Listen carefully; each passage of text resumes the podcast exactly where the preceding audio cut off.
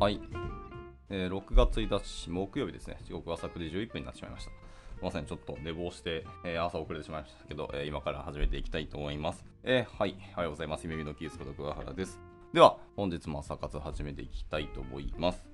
えー本日はですね、まあ、昨日読んでいた、えー自宅で一人で20年働くフリーランスデザイナーが実践している習慣術ですけど、まあ、これの続きをね、読んでいこうと思います。ちょっと長い記事だったんですけど、結構参考になる記事だったので、まあ、読んでいったんですけどね。で、今日はその続き、まあ、後半ですけども、まあ、後半って言ってもよく読んだらなんか3分の2ぐらい昨日読んでしまったので、ちょっと今日は早めに終わってしまう可能性もありますけども、はい、行きたいと思います。で、ちょっとですね、中途半端に昨日終わってしまったので、まあ、時間も余裕がありそうなので、まあ、ちょっと巻き戻って、区切りのいいところから今日は改めて、えー読み返していきたいかなと思っております。では、えっとですね、今日の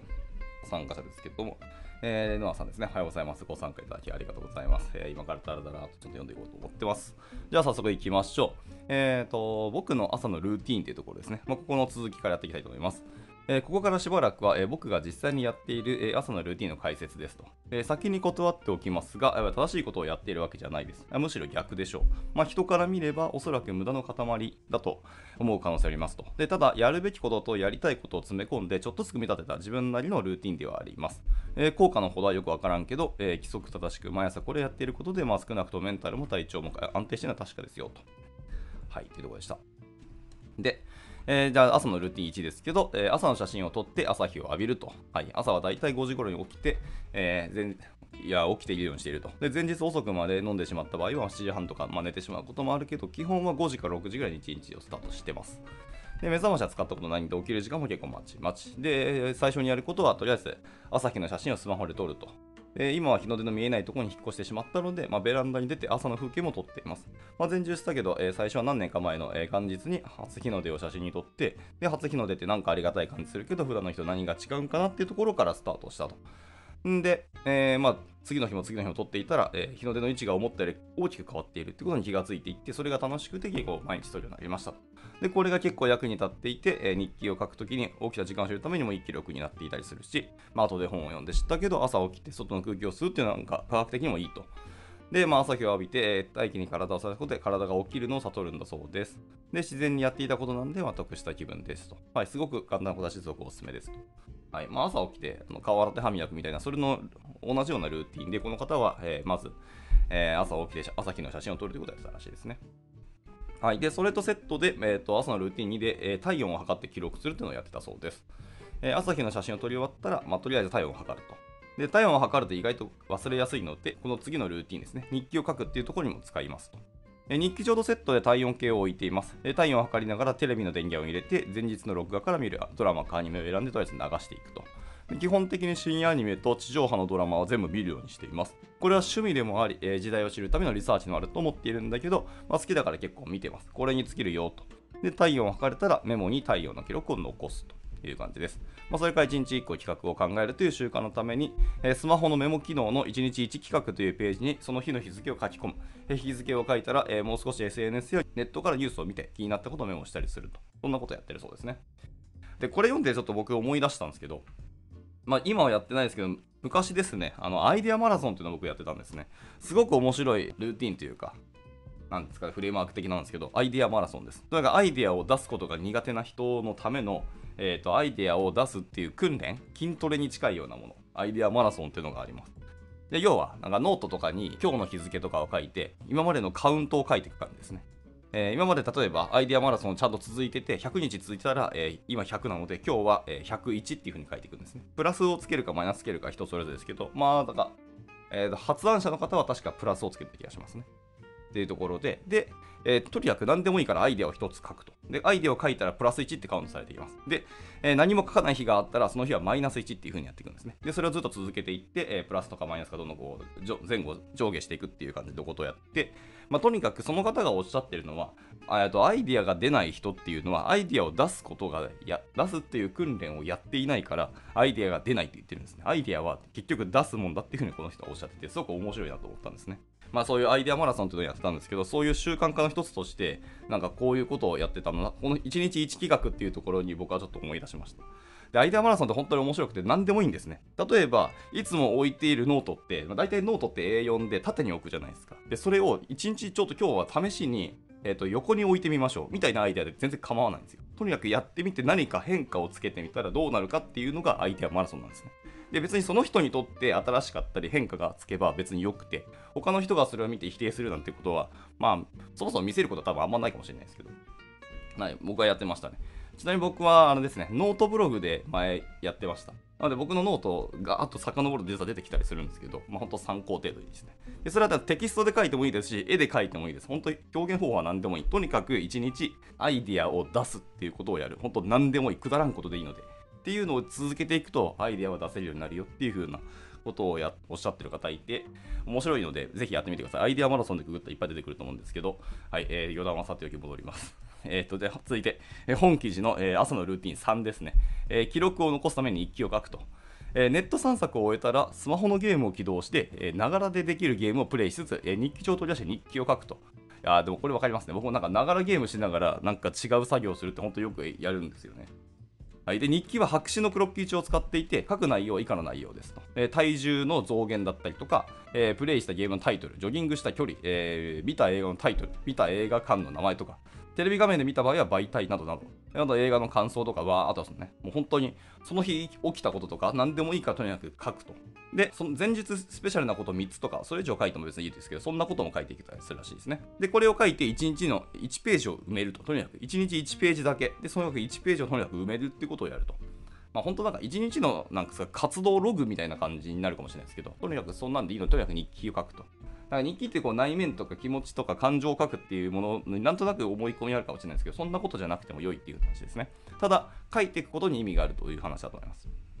で、え、これはフリーランスになって20年近く、えー、この方は毎日続けているそうですね。えー、先に紹介したその宇宙飛行士も、えーと、日記の有効性を語っていましたけど、手書きの日記っていうのは字の感じでその時のコンディションも分かって良いと。で最近はなかなか手書きで文章を書く機会も減っているので、1日1回手書きで文章を書く習慣はやっぱ悪くないと思ってます。でこれも最初から日記をつけようと思ってやり始めたわけではなくて、日々の、えーと、微暴録として、えー、書くようにしたと。で結局雑に書き留めていったものがどんどん形を変えて今の形になったということですね。で、この方は別になんか最初、あのなんか日記ってしかもちゃんとですね、綺麗に整頓して書くっていうのはものだと思ってたんですけど、この方は別になんか斜めに書いたりとか、全然あの、いびつな形して書いてることがあります。いきなり縦書きすることもあるし、みたいな。なんでもいいんですね。まあ、だんだん結局普通に横横書きという感じになってきましたけど、そういう書き方は別に何でも良いと。なんなら行ったお店とかの写真だったり、このなんか、箸袋ですね。割り箸の袋とかを普通にペッて貼ってるとか、そうなんでもいいと。そんな感じ、とにかく記録を残していくってところですね。いやいいですね、本当習慣化のためにどんどんハードルを下げていって、やりやすいっていうところに、え落とし込んでいくって、この方、そこが本当すごいなと思いますね。では続いて、ルーティン4ですけど、えー、WeFit で体重確認と軽い筋トレをするというですね、いやー、もう本当耳が痛いですね。運動僕もあんましてないので、ちょっと、はい。えー、日記の後は WeFit という任天堂ゲームソフトを起動すると。どんどんあれですね、朝起きて、えーと、写真撮って、でそのまま日記を書いていって、で体温を測ったら日記を書くと。で日記を書いたら次はこう WeFit をするっていう、確かに一連のあれですね、流れができてきているって感じですね。本当にちょっとずつちょっとずつこう積み重ねていったって感じがしますけど。で、これは12年前に発売されてから毎日使い続けているゲームだそうです。で、これで体重を測って腕立てと腹筋をやってますと。で、これをゲーム内のプログラムに従ってやります。現在4000日以上続いている。やばいっすね。え体重を測るのは単に太るのを予防するためだけど、このゲームを開発した任天堂の宮本茂さんのえーと、開発意図通り、えー、体重を毎日記録するのは趣味としても結構面白い、えー、食べ過ぎた翌日の体重の変化とか結構ショックも伴うけどって言ってますね。いや、すごいですね。ジャックナイフ2478回、腕立てとか、えーと、横バランス2478回、ちゃんとやれてるんですね。とか、片足バランスウォーク43回、えー、太陽礼拝37回とか、こんな感じで、えーと、回数ベストっていうのが結構やられてるんですけど、いや、これほんとすごいな。で、WeFit が終わったところで、ドラマなら1話、アニメなら2話分の録画見終わっていると。で、ここで朝食を食べます。で、朝食べるものは決まっていて、プレーンヨーグルトにドライフルーツを乗せたものと納豆。えなんとなく体に注ぐっていう類で、ヨーグルトは11年、納豆は5年ぐらい毎日食べ続けている。あ、いい話ですね。食べるもの、摂取するものの中に発酵食品は絶対入れた方がいいですよ、毎日。必ず1個は発酵食品入れてみてください。本当にすごいんですよ、これ。健康のあの食事って考えると絶対発酵食品ってワード100%出てくるはずなんで。で、特に日本人ってその中でもなんですかソウルフード的なものがあるんですけど多分健康上かなりいい食べ物って実は味噌汁なんですよ。なぜかっていうとまだあったかいですしで液体だしで野菜がいっぱい入るし、まあ、もちろん肉入れて豚汁にしても別にいいんですけどで、えっと、味噌っていう発酵食品も入ってるところで、もう栄養バランス完璧みたいなところがあるんで、味噌汁はね、ほんといいものなんですよね。まあ、単に味噌あの味噌溶かした味噌汁でもいいと思いますけど、ちゃんと野菜とか入れるともほんといいと思います。まあ、で、さらにヨーグルトはこの人、あのプレーンヨーグルトで、あとドライフルーツってのがほんと最高ですね。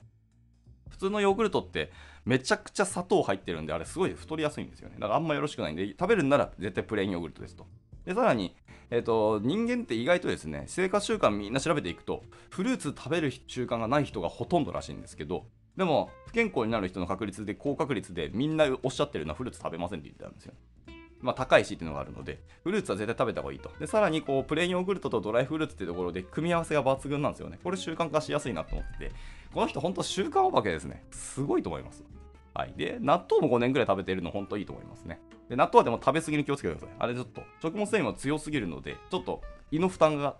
負荷が高いので、納豆はなるべく毎日食べるのは結構ですけど、1日1パックぐらいがちょうどいいらしいです。で、かつ、えっ、ー、と、納豆菌、納豆キナーゼって、えっ、ー、と、菌の効果がだいたい8時間ぐらい続くらしいんで、寝る前に食べて納豆キナーゼで体内とか腸内環境を良くするっていうのが本当に健康的なので、晩ご飯に納豆を食べるのは本当はいいらしいですね。はい、余談でした。続いて、え朝のルーティン5ですね。ゲームをしながら筋トレをするってことです。え朝食を食べたら、えシックスパッドをお腹と両腕、両足にセットして、えー、やっていくと。まあ、シックスパッド、ま、ちょっと楽してる感が正直ありますけど、僕はあんま使ったことないですけど、これ効果あるんですかね。はい。で、Nintendo Switch の電源を入れて、えドラクエ X を起動する。はい。X は10ですね。で、発売から7年以上、毎日コツコツやって、えー、ドラクエ10も、えー、総プレイ時間はもうすぐ4000時間でいくと。もうほんと好きなんだなっていうか、好きなんじゃなくて、もう本当に習慣として毎日やってるものだからそうなったんでしょうね。これまたこれですごいよな。で、ドラクエにログインしたら、その6パッドの電源をオンにします。で、6パッドの、えー、運動時間は20分ちょっとで、ドラクエとセットでやるのがちょうどいいと。ドラクエ内では20分、毎日のお仕事をすると。まあ、日替わり討伐だったり、職人仕事だったり、キラキラマラソンとかをやると。で、ちょうど20分ぐらいなんで、6パッドとすごく相性がいいと。で、ドラクエ10をする前は、任天堂 d s の動物の森を遊んでましたと。はいはいはい。その時のプレイスタイルは、毎日、えー、お店で花を買ってちょっとずつ植えて、えー、森をすべて花で埋め尽くして、枯れないように水をやり続けるっていうもので、3年かけて森を花で埋め尽くし、それが枯れ枯れないように、え、6年間毎日水をあげ続けていたと。え、やめ時がわからないまま花の世話永遠9年間自分でもおかしいと思うと。いや、僕こういう狂気大好きですよ。まあ狂気っていう例え方はちょっとよろしくないかもしれないですけど、僕はそういうのつい狂気と捉えますけど、僕はですね、狂気っていう言葉をすごいポジティブに思ってる人なんですよ。いや、そういう人に憧れるっていうのがあるかもしれないですけど、はい、余談でした。で、今はそのスイッチの集まれ動物の森が発売されたので、ドラクエの後に集まりタイムが追加されました。まあ、そのためゲーム時間はちょっと長めになっていて、ちょうど45分くらいの朝のゲームタイムだと。でもいいですね。習慣的にゲームをやるっていうのは本当いいかもしれないですね。まあ、ゲームそのものを楽しむではなくて、習慣の中にゲームが入っちゃっただけの話だと思う。純粋になんかゲームを楽しんでるんだったら、それはそれでいいと思いますけど。はい、まあいいや。で、続いて朝のルーティン6ですね。これなんですか ?HH、HIIT って言うんですか？ヒートわかんないけど。で、えー、体にスイッチを入れると。えー、で、ゲームが終わったら、えーと、ヒートというトレーニングメニューをやります。ヒートというのは、えー、高強度インターバルトレーニング、あ、ハイインテンシティインターバルトレーニングの略ですね。の略称で、えー、短時間に負荷の高いトレーニングをして脂肪を燃焼する究極のトレーニング方法のことだと。とにかくここで4分間徹底的に体をハードに動かして、えー、体の熱をあの引き上げる。で僕がやっているのは、えー、体脂肪をがっつり燃やすヒートというメニューですと。まあ、詳しくはそういう本があるんで読んでみなさい。えー、ヒート、体脂肪落ちる最強トレーニングで990円で売ってますね。DVD 付きだそうです。で、確かによく考えたら、ヒートってあれですね。メンタリスト DAIGO さんが確かおっしゃってましたね。これいいよっていうトレーニング法を一つに言ってたと思います。まあでも全員にいいよって言うわけじゃなくて、こういう人に対してはヒートっていうメニューをおすすめだよっていう話をされてたと思うんですけど、まあそういうどっちか YouTube の解説もあるので見てみてください。面白かったです、あれも。で、で腕と体をねじる、えー、サイドランジプロペラとかうつ伏せになって体を反り上げながら、えー、対角線上の手と足をひ、えー、振り上げるダイアゴナルリフトとか、えー、すり上げと呼ばれる腕立て伏せを激しくしたような運動をする、えー、 swing push-up とか、えー、腹筋をしながら対角線上の手足を同時に動かす V シットオブリークなどこの4つを20秒ずつ、えー、10, 秒10秒ずつ休憩入れながら20回繰り返すと。20あ2回繰り返すですね。20回はおぞましい、何年か前にこの本を編集者にもらってえ何気なく始めてみたところ、これが拷問かってくらいきつくて、そりゃそうでしょうね。 high intensity で書いてるぐらいだから。えー、最初はガッチガチの筋肉痛になったんですけど、まあ、一月も続けていくと結局楽になっていたと。で、半年経った頃は嫌じゃなくなって、1年間続けたら完全に生活の中に溶け込んだと。今のところ3年半毎日ついてる。えー、すごこの人なんか体もなんか、めちゃめちゃ鍛えられてそうですね。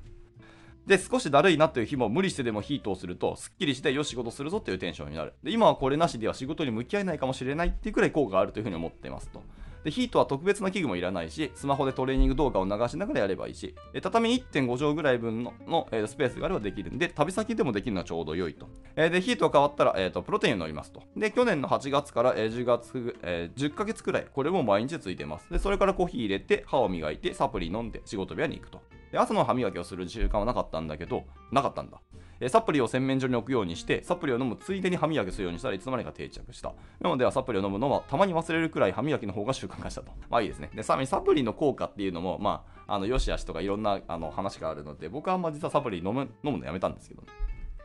別にそれを否定する気は全然ないです。が、まあ結局サプリ飲むんじゃなくて歯磨きの方が習慣化したらしいですね。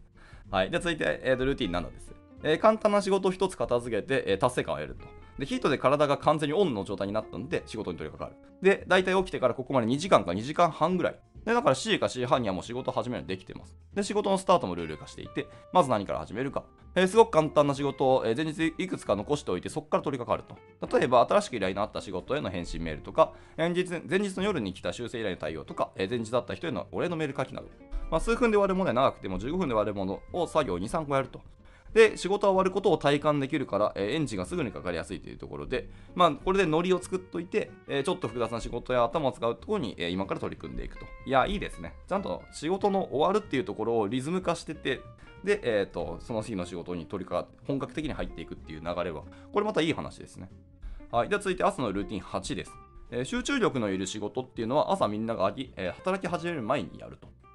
えー、集中力のいる仕事っていうのはできるだけ朝早いうちにやる。まあ、あの脳ですね。脳みそのエネルギーとか、あのゴールデンタイムっていうのがあるので、あのエネルギーがあるのは結局朝なんですよね、結局は。脳のエネルギーは増えることはないです。本当消費するだけなので、朝が一番エネルギーがあるんで、えー、集中力のいる仕事ってのは朝やる前、しかもみんなが起きる前にやるっていうのは本当いい話ですね。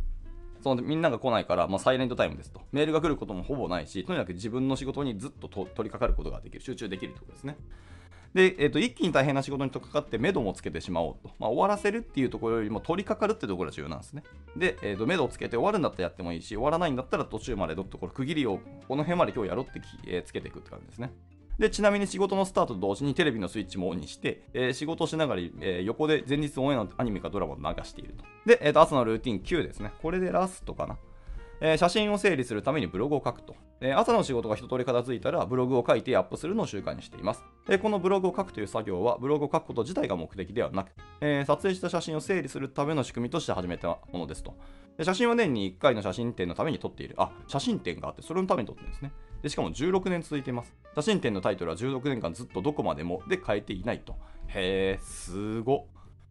でしかもこのどこまでもっていうところですね、10年、16年間続いてますけど、それのリンクとかサイトとか、えー、作品の展示一連とか、過去の写真展とかのあのリンクとかも貼ってますので、あの興味ある人は見てみてください。この人はさ、その写真展を、これ古典かな？自分一人でやってるような感じですかね。えー、新八写真展どこまでもっていうタイトルで、これ毎年やってるっぽいですね。はい。えー、2022年はやって、あ、23年やってないのかな？やってたらすごい見たかったんですけどね。はい、で以前はその写真展が近づくと慌ててどこかへ出かけて写真を撮ってバタバタ徐々にしていたんですけど、えー、最近まとまった時間を撮るのが難しくなってまって、えー、コツコツやっていくしかないと思って毎日1枚写真を選んでホームページにアップするっていう仕組みで写真の候補を増やすことにしました。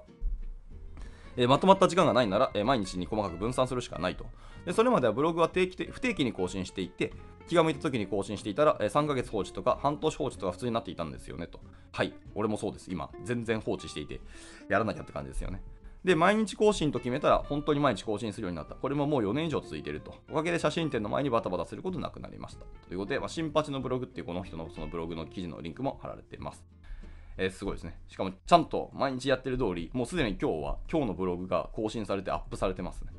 でとにかく週7個やれば続くというところで、そんな実験結果のようなものだと思ってます。はい。えー、すみません、えー、ルーティンラストと思ったらもう1個ありましたね。朝のルーティン10です。えー、ジョギングしてリセットすると。えー、毎日続けているものの中で一番長く続いているのは実はジョギングです、えー、正確には覚えてないけど22年以上続いていると思う。はい。これも基本は毎日走るっていうところです。雨がひどいとか、旅先で走れないとか、病気で動けないとか、どうしても走りたくないっていう心境だとか、えなんか事情がない限りは基本走りに行ってます。1日に走る距離はそんな多くないと。3.5キロから5キロくらい。えー、無理しないのが続けることだと思います。えー、距離は大したことないんだけど、えー、毎日走ると月の合計が100キロ以上になります。1年で1200キロぐらい。10年くらい前から、えナイキのアプリで距離を記録するようになって、え5月24日の時点で記録は3604日走っていて、え16,414キロ走ってると。日本からアメリカくらいまで行ける距離のようです。アフリカ行けちゃうんだ。すごいですね。で、午後の仕事へのスイッチを入れるために、このジョギングはいい効果を果たしてくれている。えー、ジョギングが終わったらシャワーで、えー、汗を流して朝のルーティン終了ですと。で、ランチを食べて午後。で、ここから新しい一日がまた始まると。新しい一日っていうところの切り方いいですね。で、この朝のルーティンは基本的に365日毎日やることにしています。えー、旅行に行ってできないとか、日曜日で仕事が多くない日は、えー、簡単な仕事だけやって終わるとか、え、元日はジョギングに行かないとか、まあ、もちろん例外はある。だから基本は毎日続けてると。飲みすぎて二日酔いでもこのルーティンは基本的にはやると。意志が強いからできるって言われるんだけど、もともとそんな意志強い方ではないと思っていて、むしろ続けることで意志が強くなったんじゃないかというふうに思っていますと。で、前日したような、えー、だらだらゲームして仕事が遅れたり、えー、時間の憶測を誤って徹夜がついたりという失敗も朝をしっかり規則正しくすることで自然に解消していった。えー、規則正しく生きるのって窮屈そうとか基本ダラダラしたいじゃんって思うかもしれないですけどこれ午前中だけの話なんで午後から思いっきりダラダラすればよいと。ビール飲んでゴロゴロして漫画読んでゲームして午後から丸一日ダラダラできると。まあ午前中にやることはやってるから罪悪感もほぼゼロだし、えー、罪悪感を伴うダラダラが人生の醍醐味だったりするのでそれもよくわかるんですけどねと。で朝をしっかりすることで体調もよく健康そのものだし、えー、メンタルもそこそこ好調だし自分にとっていいことしかないと思っています、えー、それが全部ルーティンのおかげでどうかはともかく、えー、少なくとも20年近くは仕事が安定し続いているからそれなりに効果あるんでしょうと。さて結構長くなったんですけど、ここで話は終わりです。ただ、えっと、習慣術というテーマを掲げながら、朝の習慣についてしか書かなかったので、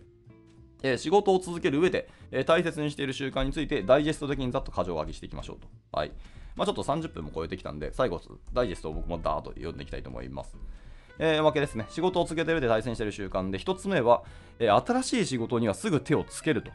え、始まったばかりの仕事で締め切りがあって余裕があって、えー、まだ手をつけなくて大丈夫みたいな仕事ですね。余裕があるから手をつけなくても良い、大丈夫とは思わない。で、少しでもいいから、とりあえずまず少し手をつけておくと。で、資料を探してフォルダに入れておくとか、イメージ写真を1枚探しておくとか、思いついたメモを1個入れておくとか、何でもいいから、えー、ラフな形で、えー、仕事を受けた翌日に、えー、最後の仕上げをしていると。詳細も一応こちらに書きましたっていうので、仕事に向き合い続ける習慣っていうあのブログを別で書いてますと。で、2つ目に鮮度の高いうちにやって寝かせると。とにかく早く1個作ってそれを寝かせるのがちょうど良いと。後で見直すと欠点も見える。で勢いで作った良さもあると。寝かせつつ何度もそれを作り直したり、えー、追加で別なのを作ってみたり、締め切りまでそれを繰り返すと。で、3つ目に同時にいろんなものを作ると。えー、一つの作業に集中しすぎると行き詰まるので、他の仕事もいくつか、えー、同時進行させることで思わぬ発想の展開や気づきがあると。で4つ目はスピードで圧倒すると。で早い段階で作って寝かせて、ただ相手が急いでいる場合はすぐ送ってしまう。この速さが圧倒的だと、えー、それが信頼につながると。で5つ目、今度は量で圧倒すると。え自信があれば最高の一案を作ってそれ出しゃいいんですけど、残念ながら自分は盆栽です。で一つの案件に対して、えできるだけ可能性たくさん変えて、考えて候補をたくさん出すようにしていますと。え出し惜しみしないで全部出す。これはないかなっていうものもとりあえず出してみると。で、意外な結果も生まれるってことですね。はい。で、続いて、たくさん練習するっていうのが次の習慣ですね。えー、何かをちゃんとやろうとしたら、とにかく無駄に思えるくらい練習して経験を積むしかないと。えー、極めるなんてことは自分の場合は多分ないと思うからですね。ずっと修行してあがいてあがいて磨いていくしかないと。はい。えー、こちらについては、えーと、3つのルールっていう別のブログがあるんで、それを見てみてくださいと。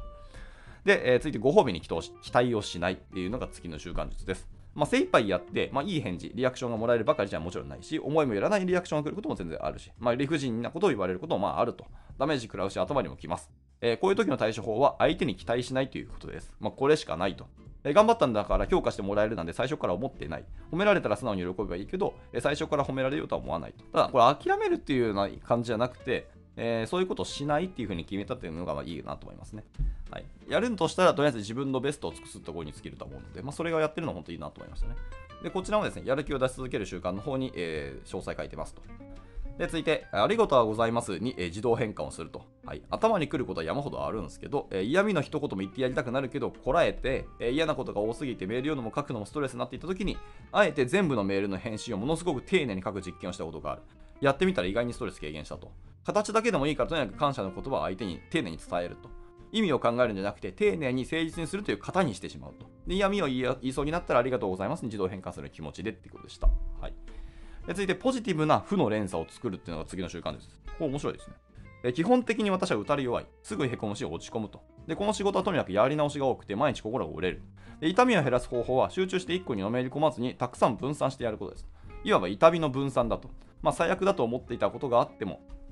えー、別のもっとひどいことがあれば、もう一歩がマシに燃えてくると。まあ、ポジティブな負の連鎖を作る。まあ、マイナスにマイナスをかけるとプラスになる。そんなわけはねえけどなって言ってました。えー、で、続いて、えー、やってみますを口癖にすると。なんか新しくてワクワクするようなことって意外なタイミングでまあ来ますと。なんでこのタイミングでみたいな時に不意に来てしまいます。で、こっちの準備が万端の時に来た試しはまあないと。で、そんな時、今の自分に無理そうと思っても、とりあえずやってみると答えてみる。やってみたらできるしか、できるかもしれないし、できなかったらまあ謝りゃええと。で、というか、えー、できなかったが今までできなかった、えー、なかった気がしますと。あだから多分大丈夫。できる仕事しか多分来ないと。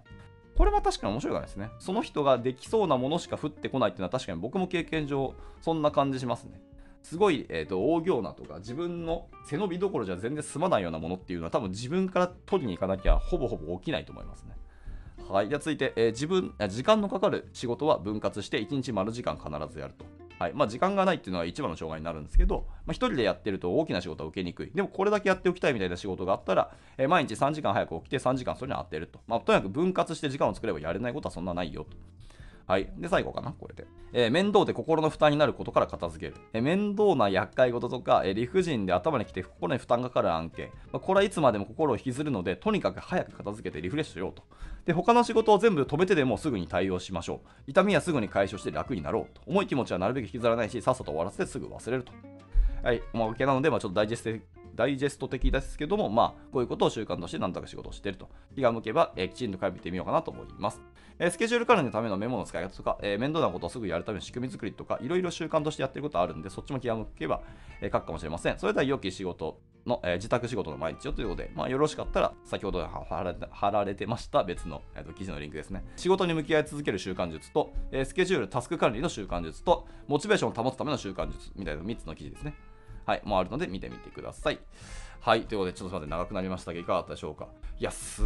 ごいしか言いようがないもの、とにかく今日すごいよ、なんか何十回言ったかわかんないですけど、語彙力がなくなるぐらい、習慣っていうところをここまでこう徹底的にやった方なんだっていうのですね。はいまあ、意志が弱強いって僕もやっぱ感じてしまいましたけどやってきた結果ここに完成していったっていうところで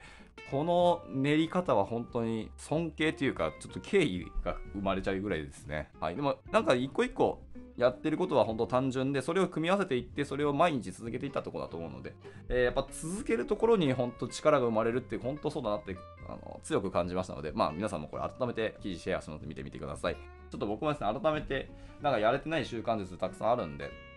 とかなんかやっぱ思い込みですよね。記事書くとか毎日アウトプットするとか僕結構すごい苦手で、で、喋るのができるから僕こうやって今音声配信こうしてるんですけど、本当はま別でちゃんとポッドキャスト配信ですね。スタンド FM とか、あとアンカー FM、スポティファイもやってるんですけど、そっちがなかなか毎日習慣化しないので、なんとかしなきゃなと思いながら、でも、これぐらい簡単なもの、なんかほんと一言二言ぐらいのアウトプットでもいいので、えー、とにかくやっていったら結果、それをどんどんどんどんできるようになったら、じゃあ次はもうちょっとこうしようっていうところですね。こう成功体験をまず一つ作っていくのはすごく肝心なんだろうなって思いました。はい。じゃあ、そのところで今日の朝方終了したいと思います。えー、改めまして今日の参加者はですね、えー、スーさんと,、えーと、レノアさんと、ともしびさんですね。はい、ご参加いただき大変ありがとうございました。じゃあ明日はですね、またちょっとなんかテクノロジー的な記事探して読んでいきたいかなと思いますけど、もしかしたらあのニュース見るかもしれないですね。最近なんか IT メディアさんのえーと、ニュースを見るの結構好きでですね、やっぱ未来について書かれてる記事たくさんあるので、その辺かなって入っていきたいと思います。えじゃあ、えっと、今日の6月スタートですね。今日からまた1日ですけど、1月スタートの会社さんは、今日から、えー、上半期最終月というところで、まあ、いろいろ締めの月になると思うので、頑張っていただければと思います。えー、じゃあ、それじゃあですね、えー、今日も一日頑張っていきましょう。終了したいと思います。お疲れ様でした。